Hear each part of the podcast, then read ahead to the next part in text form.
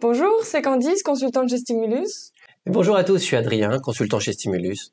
Alors hier, on a vu comment les entreprises produisaient du sens. Donc aujourd'hui, pour terminer la semaine, on va se concentrer sur les individus et comment à leur niveau, ils peuvent trouver des marges de manœuvre pour donner du sens à leur travail à leur tour. Ouais, c'est important de bien comprendre comment les gens au quotidien fabriquent du sens pour eux, pour leur travail, et parfois le fabriquent malgré l'organisation. Et j'aurais envie de commencer par parler de job crafting. Comment les personnes sculptent leur fiche de poste, sculptent leur travail pour se réapproprier du sens. Il y a plein d'études qui ont été réalisées euh, sur cette question, et la notion de job crafting est euh, l'illustration de ces études. Alors déjà, on va se poser la question de la motivation. Qu'est-ce qui fait qu'une personne va être prête à mettre de l'énergie pour changer la façon dont elle travaille pour retrouver du sens. Il y a plusieurs motivations possibles. La première motivation, la plus évidente, c'est reprendre le contrôle sur son job, sur le sens de son job, sur l'image qu'on peut avoir de son travail et de soi-même, euh, sur des connexions par rapport à ses valeurs. On en a quand même parlé depuis quatre jours. Une autre très bonne raison de faire bouger les limites de sa fiche de poste ou de son travail, c'est qu'on a envie d'améliorer ses interactions avec les autres on avait parlé des relations. Bah, parfois, on n'est pas satisfait des relations qu'on a avec les gens. On a envie que ça se passe mieux. On a envie juste que ça se passe bien. On a envie que ce soit génial. Et puis parfois, les gens trichent avec leur métier pour pouvoir y injecter ce qui les passionne dans la vie, ce qui les passionne en dehors du travail. Et enfin, on peut sculpter son travail euh, quand on est confronté à de grandes difficultés dans son quotidien et qu'il faut que ça change. Mais du coup, ce serait peut-être pas mal d'explorer comment on s'y prend pour job crafter sculpter son job, job crafté, ça revient à modifier de manière significative soit ses tâches, ses activités, en nombre, en nature, peu importe, soit les interactions qu'on va avoir avec les gens, soit vraiment très simplement la façon dont on va percevoir son travail. Est-ce que tu aurais des exemples en tête pour, euh, pour qu'on se projette un peu plus? Oui, je vais vous donner une illustration qui est mentionnée dans la littérature euh, scientifique. C'est une femme de ménage dans un hôpital, dans un service de réanimation. Et quand elle fait les chambres, quand elle nettoie la chambre, qu'elle fait tout ce que sa fiche de poste lui demande de faire, dans les chambres où il y a une personne qui est dans le coma, donc qui ne voit rien, qui est, vraiment endormie, tout simplement, elle va alterner régulièrement la position des tableaux qui sont accrochés sur les murs de la chambre, la décoration. Donc je sais pas, vous avez un tableau euh, un tableau de la campagne, un tableau de la montagne, et puis euh, le lundi, elle va les inverser, et puis le mercredi, elle va peut-être mettre un autre tableau. Vous imaginez bien que c'est pas dans sa fiche de poste. Et donc les chercheurs lui ont posé la question, c'est pourquoi vous faites ça? Et la dame a répondu très simplement, ben je change en fait le décor, parce que je me dis que peut-être ça va déclencher une réaction à la personne qui est dans le coma, et peut-être lui permettre de se réveiller. C'est ma façon à moi de contribuer aux soins. Cette personne-là, elle fait du job crafting elle fait évoluer ses activités pour que son job produise plus de sens pour elle. Elle pourra rajouter aussi autre chose, elle va reconfigurer le nom de son job. Est-ce qu'elle est femme de ménage dans un hôpital ou est-ce qu'elle contribue à améliorer le soin, à, prendre soin des personnes, à sa manière, à son niveau? Ou par exemple, euh, l'exemple de cette femme qui euh, travaille dans un service euh, de gestion et, eh ben, elle a une marotte, en fait, elle est, elle est codeuse professionnelle. Elle adore ça. C'est une informaticienne, en fait. Eh ben, elle est devenue euh, la championne euh, du soutien informatique de tous ses collègues, qui viennent la voir pour lui demander un coup de main, que ce soit sur de la bureautique ou, ou dépanner ou produire une macro. Évidemment, c'est du travail en plus pour elle. Elle a quand même son travail normal par ailleurs. Mais ça lui fait du bien, parce qu'elle rend service aux gens, qui lui sont reconnaissants. Peut-être que du coup, il y aura des échanges et en plus, elle fait un truc qu'elle aime faire et sur lequel elle est à l'aise. Elle reçoit du feedback positif. Et elle est heureuse de ça. Mais ce n'est pas sa fiche de poste. Le job crafting, il y a un truc important à avoir en tête, c'est quelque chose qui émerge, qui vient des gens. C'est pas quelque chose qu'on décrète, c'est pas quelque chose qu'un manager va dire ton job c'est ceci ou ton job c'est cela.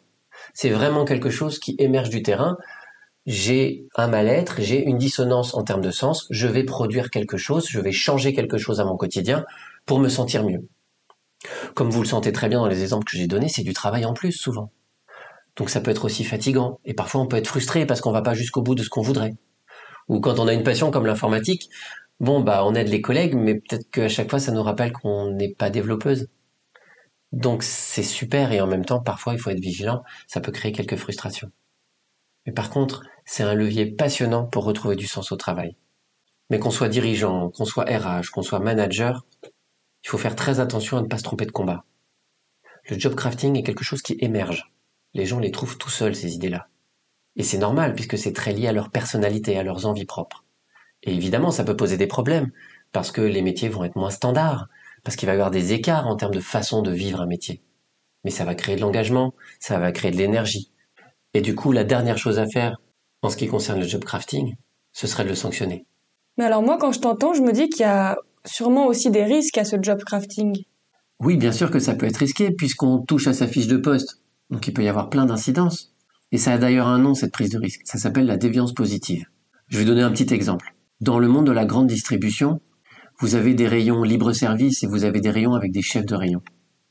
Les rayons libre-service, il y a des horaires fixes. On arrive à 3 heures du matin, on part à 8h30 du matin. Et à 9 heures, tous les produits sont dans les rayons. Mais en fait, le chef de rayon de ces rayons, il se rend bien compte que faire venir les gens à 3 heures du matin, ça n'a pas de sens. Parce qu'en fait, en arrivant à 4 heures, bah, les rayons, ils sont pleins.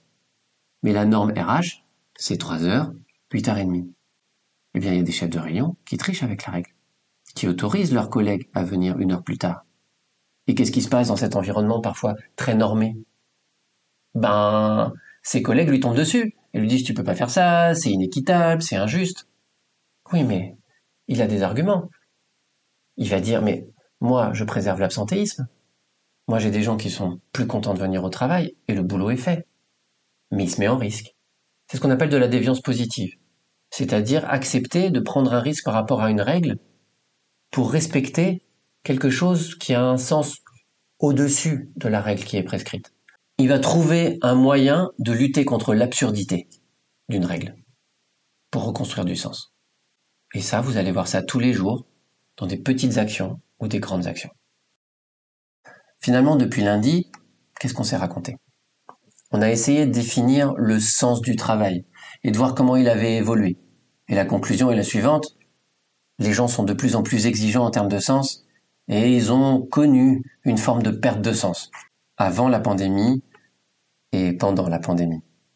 On a vu aussi que les collègues, les relations étaient extrêmement structurantes pour produire du sens. Et que quand on a des relations dégradées, bah on va rajouter de la pénibilité à la pénibilité. Et le sens va aussi se dégrader. On a vu aussi à quel point produire du sens c'était difficile pour les entreprises. Parce que ben on s'adresse à des gens très différents qui peuvent voir les choses de manière très différente et puis produire un sens cohérent dans un monde très complexe, c'est dur. Et puis enfin, on vient de voir que ben, tout un chacun, on n'est pas démuni face au sens. On peut produire du sens malgré l'organisation parfois. Du coup, on aurait envie de conclure ces cinq jours euh, en trois points. Le premier, c'est que la production de sens n'est ni l'exclusivité de l'organisation de l'entreprise ou du dirigeant, ni l'exclusivité du collaborateur. Spécialement, c'est la rencontre. Et là, il faut être très respectueux, euh, et des uns et des autres, je dirais. À la fois ne pas forcer à adhérer, et aussi euh, bah, laisser les initiatives euh, se faire quand elles ont du sens et quand elles sont utiles pour tout le monde. Deuxième point, on a vu que l'exigence de sens était de plus en plus forte. Parce que la pandémie, parce que le changement climatique et les chocs de carrière associés. Et qu'il va falloir prendre en compte cette augmentation de l'exigence. Et enfin, dernier point, on sait, ça a été démontré, que la présence de sens est un facteur de santé psychologique au travail, de motivation et d'engagement. Merci de votre écoute, j'espère que ça vous a intéressé et peut-être à bientôt.